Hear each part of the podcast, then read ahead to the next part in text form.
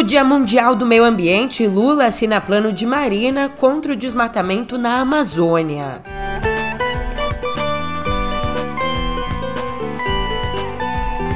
Também ontem, em sinal de trégua com a Câmara, Lula toma café da manhã com Lira.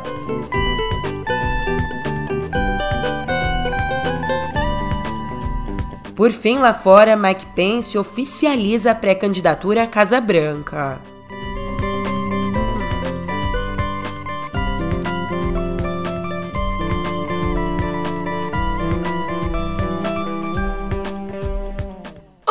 Ótimo dia, uma ótima tarde, uma ótima noite para você. Eu sou a Julia Keck e vem cá, como é que você tá, hein? Dia 6 do 6 então, vocês vêm comigo no pé do ouvido.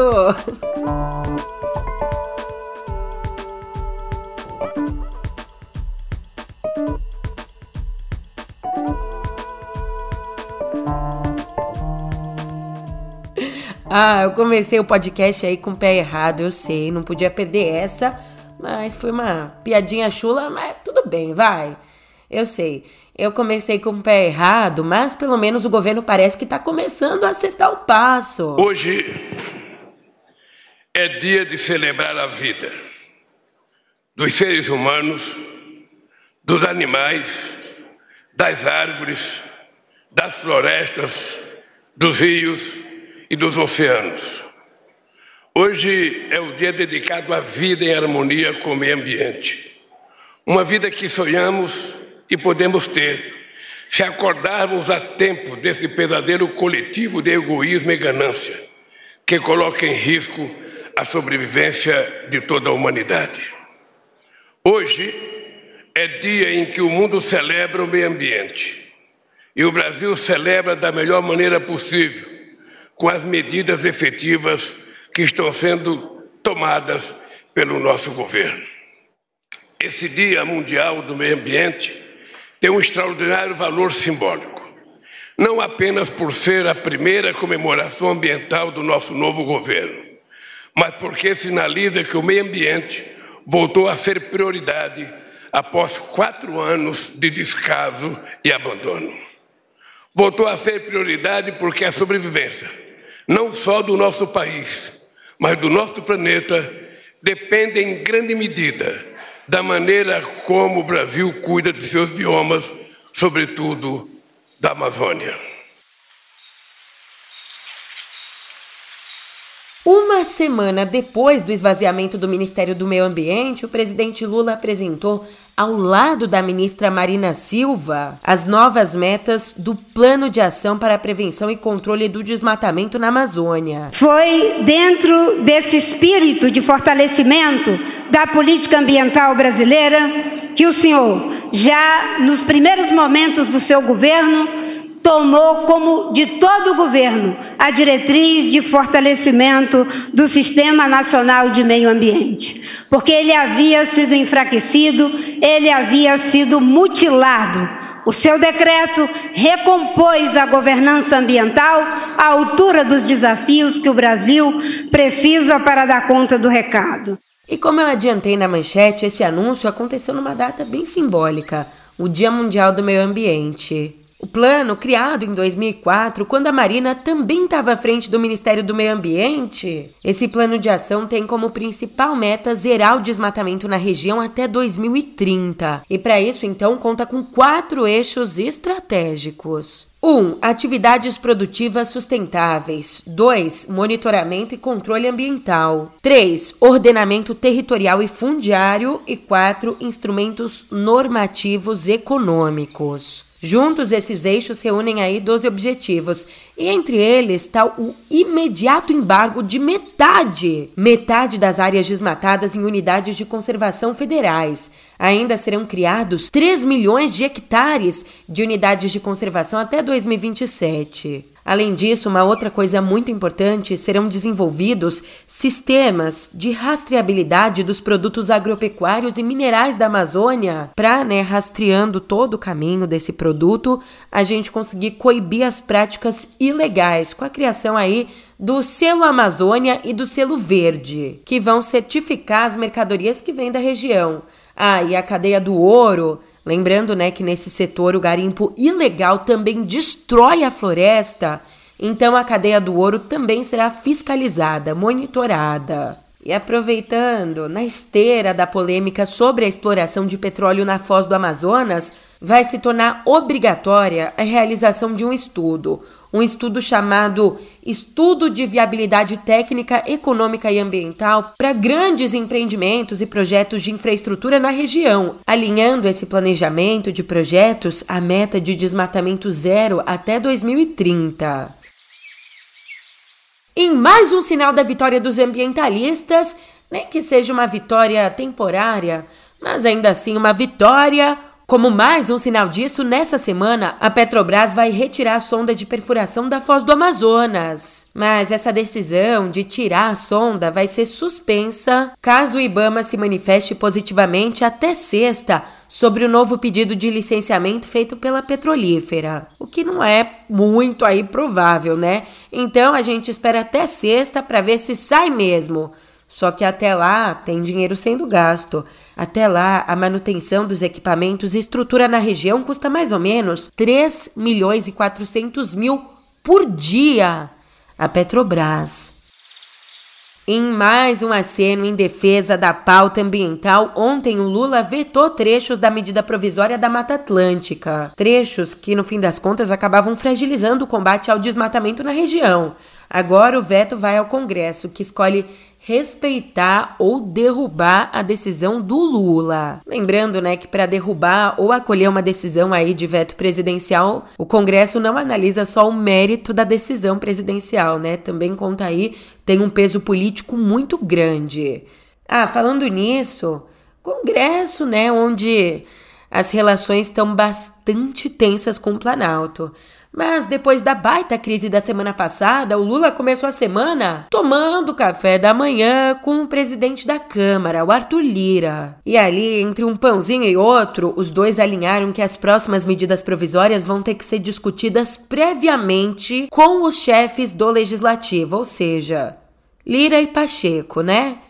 Bem, no café, o Lula assumiu ali uma posição, um papel de ouvinte e deixou claro que quer estreitar a relação com Lira. Lira, que por sua vez não poupou palavras e disse que o presidente precisa arrumar logo a base aliada, porque, nas palavras dele, o combustível está acabando. Mas, numa entrevista à CNN, à CNN Brasil, Lira afirmou que a conversa foi institucional e negou ter discutido a liberação de emendas e cargos. Longe de qualquer tipo de, de conversa, essa conversa nem passou perto da nossa conversa hoje. Nós tratamos de projetos importantes e da sinalização que o presidente disse que vai se reunir a chamado do ministro Padilha, que andou ligando para todos os líderes partidários, chamando para a reunião com o presidente da Câmara. Eu penso que também chamou os líderes do Senado para que possam se reunir com o presidente hoje à tarde. Né? E nós esperamos que dessa reunião o presidente possa ouvir, escutar, saber o que já sabe, na realidade, porque todos os problemas inerentes à formação da base do governo, que é atribuição da articulação, que é atribuição das lideranças do governo, ele precisa é, normalizar. Não é? a, a minha conversa com ele hoje foi institucional, de presidente da Câmara para presidente da República, tratando de problemas macros, de projetos importantes, de decisões que precisam ser tomadas para que o governo tenha a tranquilidade necessária, uma base sólida, consolidada, para votação, por exemplo, da reforma tributária. Também disse que o Lula se movimentou depois da crise e que isso é bom. Eu penso que o presidente está se movimentando e é importante que ele se movimente, em detrimento de tudo que tem se dito, das dificuldades da, da articulação e as críticas que são feitas. O governo tem hoje uma noção exata de quais são essas dificuldades para que a gente possa ter um encaminhamento é, que as matérias possam ser discutidas com tranquilidade. A conversa ajudou? Ajudou a parar as arestas ali, mas não foi suficiente. De acordo com relatos de interlocutores do Lira, a coluna painel, o presidente da Câmara disse a Lula que o governo precisa se organizar internamente antes de conversar com o Congresso. Portanto, deixou claro que a crise na articulação política só vai ser resolvida quando o governo tiver um interlocutor único, uma voz única que concentre poder para resolver os problemas. Mas se tem uma coisa que a gente sabe, né, é que na origem da crise entre o governo e a Câmara estão as emendas do antigo orçamento secreto. E de acordo com a coluna da Malu Gaspar, a reunião ontem foi marcada por novas cobranças pelo controle de 9 bilhões e 800 milhões que hoje estão nas mãos dos ministérios, não nas mãos do Centrão. Então, né? É, é poder demais. Falando nos poderosos, Lembra que ontem a gente conversou por aqui sobre o Luciano Cavalcante? Então, uma atualização desse caso. Ele, que é uma das pessoas de maior confiança do Lira, ontem o Cavalcante foi exonerado do cargo de secretário particular no gabinete do líder do Progressistas. Também a situação complicou. Na semana passada, ele foi alvo de um mandado de busca e apreensão nas investigações que apuram desvios de verbas para compra de kits escolares de robótica durante o governo Bolsonaro. Kits que teriam sido parcialmente contratados com dinheiro do orçamento secreto. E uma das suspeitas é que o Luciano e a mulher dele, a Gláucia, tenham se beneficiado do dinheiro desviado da compra dos kits. Dinheiro desviado da educação. Aliás, as investigações continuam pegando aí no calcanhar de Aquiles. Ou, se você preferir, no calcanhar do Centrão, no calcanhar de Lira é que durante a campanha do ano passado, o Arthur Lira usou a picape que foi monitorada e fotografada pela Polícia Federal, entregando em janeiro desse ano o dinheiro supostamente desviado em contratos para compra dos kits de robótica. É, o Lira dirigiu esse carro. E o carro em questão, olha como tá tudo interligado. Ele pertence ao policial civil e empresário Murilo Sérgio Juca Nogueira Júnior. E no endereço ligado a esse empresário, policial civil, foi encontrado um cofre com ao menos 4 milhões e 400 mil reais em dinheiro vivo. Pulando de uma exoneração a outra, o Alexander Moreira, que era responsável por avaliar o cumprimento pelos municípios das metas do Plano Nacional de Educação, também era responsável por recomendar o repasse de verbas. Ele foi exonerado ontem, sendo alvo também da PF na semana passada, porque há 737 mil reais em movimentações financeiras suspeitas. Agora me diz uma coisa, o que, que esse número traz à sua mente? Gastrite nervosa? 22. Tem um altíssimo custo psíquico. Eu sou mulher conservadora brasileira e estou com Bolsonaro. Da mão dele eu não largo, não sou Bolsonaro. É, eu também não tenho lá muitas boas lembranças com esse número, não.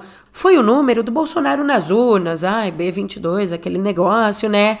Mas te dizer uma coisa, esse número segue sendo marcante na vida do ex-presidente, só que dessa vez por outro motivo. O julgamento da ação que pode tornar o Bolsonaro inelegível já tem data. 22 de junho. Agora. Dança, gatinho, dança. A ação que será julgada pelo TSE foi apresentada pelo PDT e questiona a conduta do Bolsonaro numa reunião com embaixadores na Alvorada há quase um ano, lá em julho de 2022, quando Bolsonaro, então presidente, colocou em dúvida a segurança das urnas e a lisura do processo eleitoral. Fez aquela reunião, um escarcel, uma palhaçada, um circo, trazendo informações que não tinham base alguma para questionar o nosso sistema eleitoral todo, lembra? O presidente Jair Bolsonaro, mais uma vez, cumpre o que promete. Na reunião de ontem com embaixadores estrangeiros, colocou em dúvida o sistema eleitoral brasileiro e novamente atacou os ministros do Supremo Tribunal Federal e do TSE. A reunião no Palácio da Alvorada foi transmitida ao vivo pela TV Brasil. Dezenas de embaixadores participaram do que foi uma espécie de palestra de Bolsonaro contra o sistema eleitoral brasileiro. O presidente tinha a fala mansa enquanto expunha novamente sua tese nunca comprovada de que houve fraude nas eleições de 2018, que ele inclusive venceu. A apresentação seguiu o roteiro de um PowerPoint que já começou com um erro na grafia da palavra briefing, resumo em inglês. Nós queremos confiança e transparência no sistema eleitoral brasileiro. Nós queremos democracia de verdade. Agora, eu estou sendo acusado o tempo todo Barroso, Faquim, Alexandre Moraes, com uma pessoa que quer dar o golpe. Ainda no cerne da justiça, Ontem, o Deltan Dallagnol prestou depoimento à Polícia Federal por mais ou menos uma hora e meia, na condição de investigado no inquérito que apura acusações de que ministros do TSE caçaram o mandato dele de deputado federal em troca de uma vaga no STF. Essas acusações partiram do próprio Deltan. Em entrevista à Folha, ele citou o ministro Benedito e, no programa Roda Viva, repetiu a acusação sem apresentar provas. Enquanto isso, lá nos Estados Unidos, além do ex-presidente Donald Trump e do governador da Flórida, Ron DeSantis, a disputa entre os republicanos pela indicação à eleição presidencial ganhou ontem um outro nome de peso. O Mike Pence, ele que foi vice do Trump e agora registrou formalmente sua candidatura. Tido como um fundamentalista religioso, Pence coloca o nome dele como uma continuação das políticas ultraconservadoras do Trump, mas com um plus, sendo uma versão aí menos problemática com a justiça, né? Sem os problemas todos que o Trump carrega na justiça.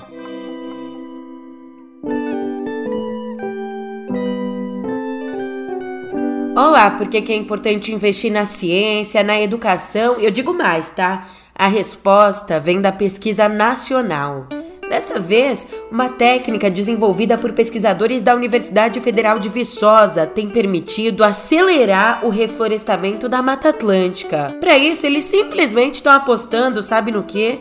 Numa técnica de clonagem de árvores. Explico. Essa técnica de combinação genética é uma técnica inédita desenvolvida por eles.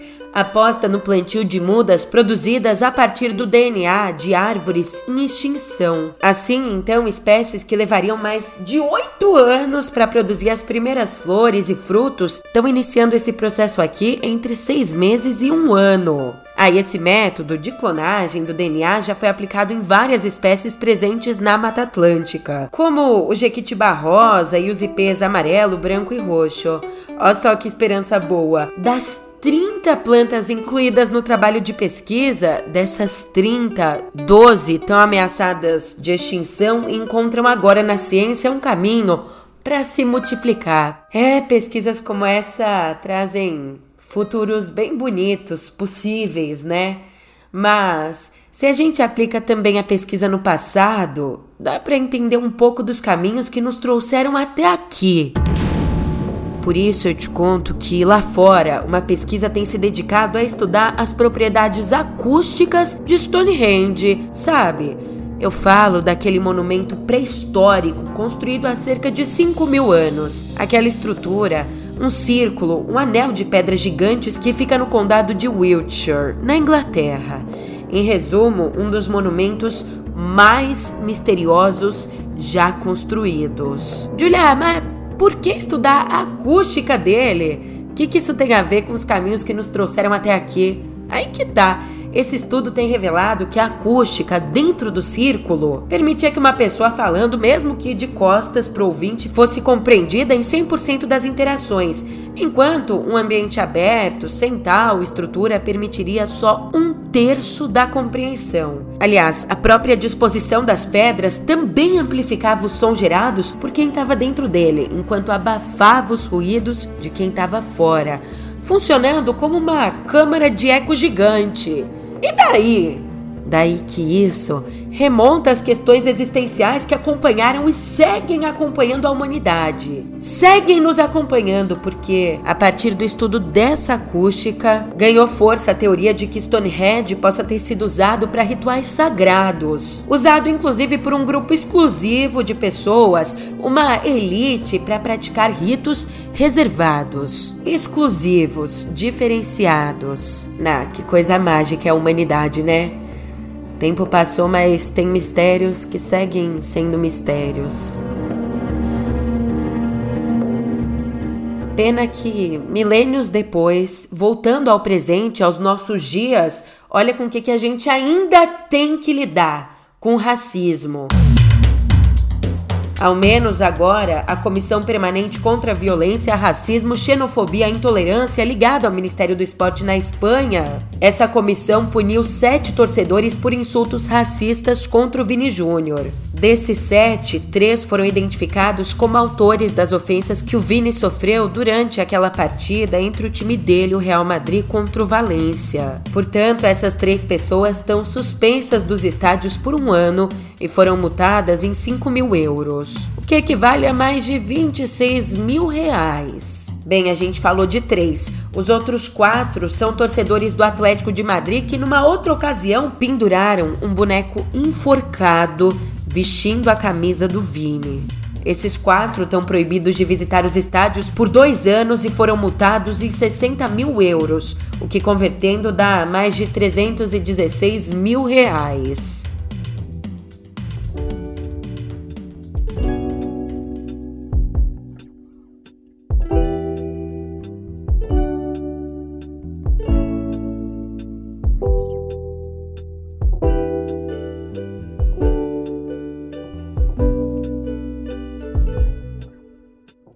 George Orwell deve estar tá se revirando no túmulo vendo a Revolução dos Bichos em Hollywood. É sério. Agora, como se não bastasse a greve dos roteiristas que já dura um mês, os estúdios de Hollywood e também as plataformas de streaming podem ter de enfrentar também uma paralisação dos atores. É, o sindicato, que representa mais de 160 mil atores, a Guilda dos Atores de Audiovisual, solicitou a seus 160 mil membros a autorização para declarar uma greve caso não chegue a um acordo com os produtores nas negociações que começam hoje. Quais são as demandas, Julia? Que negociações são essas? Bem, além de adaptarem a remuneração para a realidade das plataformas digitais, os artistas querem também uma maior proteção contra o uso de suas imagens por ferramentas de inteligência artificial. Aquele negócio, né? Novas tecnologias demandam novos recursos. Mas vai dar peca pra capar. Aqui no Brasil tem mais peca pra capar, só que em clima de São João. O balão vai subindo, vem caindo a garoa, a paz tá ruindo e o pau tá torando. São João, São João, ajuda aqui nós, nós não dá conta não, eita! Uma das mais populares tradições do Nordeste, as festas juninas viraram campo de batalha entre estilos musicais. E brincadeiras à parte, o assunto é sério, eu tô falando sério aqui. Por lá, a tensão se tornou pública depois do cantor e acordeonista paraibano Flávio José, conhecido como o Rei do Shot, reclamar ao vivo por perder meia hora do show dele no tradicional Festival de Campina Grande. Ele perdeu meia hora para que fosse ampliada a apresentação de Gustavo Lima. Então, se ficar alguma música no repertório que vocês estão pensando em ouvir e não vão ouvir, a culpa não é minha. Eu não tenho nenhum show para sair daqui correndo para fazer não foi uma ideia minha. Entendeu? Infelizmente, são essas coisas que os artistas da música nordestina sofrem é isso. Eu disse e reforço, não é brincadeira não. O Flávio José é simplesmente uma lenda viva do forró nordestino. Ele é a tradição em pessoa. Mas, infelizmente, esse incômodo, essa perda de espaço, não é novidade. Lá em 2017, Elba Ramalho já tinha cantado a bola, já tinha reclamado da invasão sertaneja. Lembrando, por exemplo, que artistas do forró e de outros ritmos nordestinos não eram convidados para eventos como a festa do Peão de Barretos. Feito espumas ao vento, não é coisa de momento, raiva passageira, mania que dá e passa, feito brincadeira o amor deixa marcas que não dá pra pagar. Sei que errei, tô aqui pra te pedir perdão. Cabeça doida, coração na mão. Desejo pegando fogo. Sem saber direito aonde ir, o que fazer. Eu não encontro uma palavra só pra te dizer Mas se eu fosse você, amor Eu voltava pra mim de novo. E de uma coisa fique certa, amor A porta vai estar tá sempre aberta, amor. O meu olhar vai dar uma festa, amor Na hora que você chegar Enquanto isso, no mundo da TV e dos streamings, nesse mundo aqui o lema na arte nada se cria, tudo se recicla é levado bem a sério. E a bola da vez é mais uma vez o The Office, que vai ganhar uma versão australiana trazendo pela primeira vez uma mulher como protagonista. Protagonista vivida por Felicity Ward. E com essa versão aqui, chega a 13 o número de adaptações desse conceito criado em 2001 para a BBC. E ó que os remakes já superaram em muito o original. Enquanto a série inglesa teve duas temporadas e dois especiais, a versão alemã se estendeu por cinco anos, enquanto a americana, mais longa, durou nove temporadas.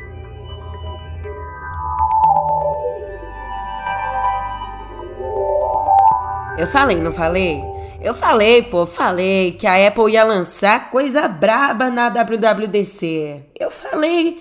Então, ontem a empresa revelou o tão esperado Vision Pro, os óculos de realidade virtual que prometem ser um concorrente de peso pro Quest 3. Os óculos de realidade mista da Meta. Quer saber os diferenciais da Apple? Os óculos dela podem ser controlados com os olhos, as mãos e a voz, além do teclado, né, e do touchpad da Apple. E aí você pega, coloca os óculos e pode a partir deles assistir a vídeos, fazer chamadas de vídeo, navegar na internet normalmente e controlar objetos virtuais em 3D.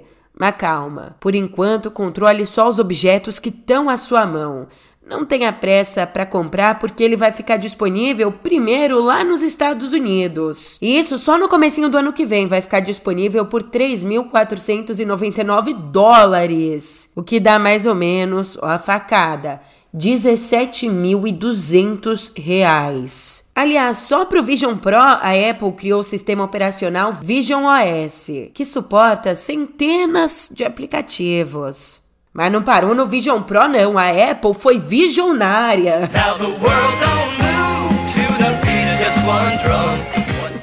Ai, que horror.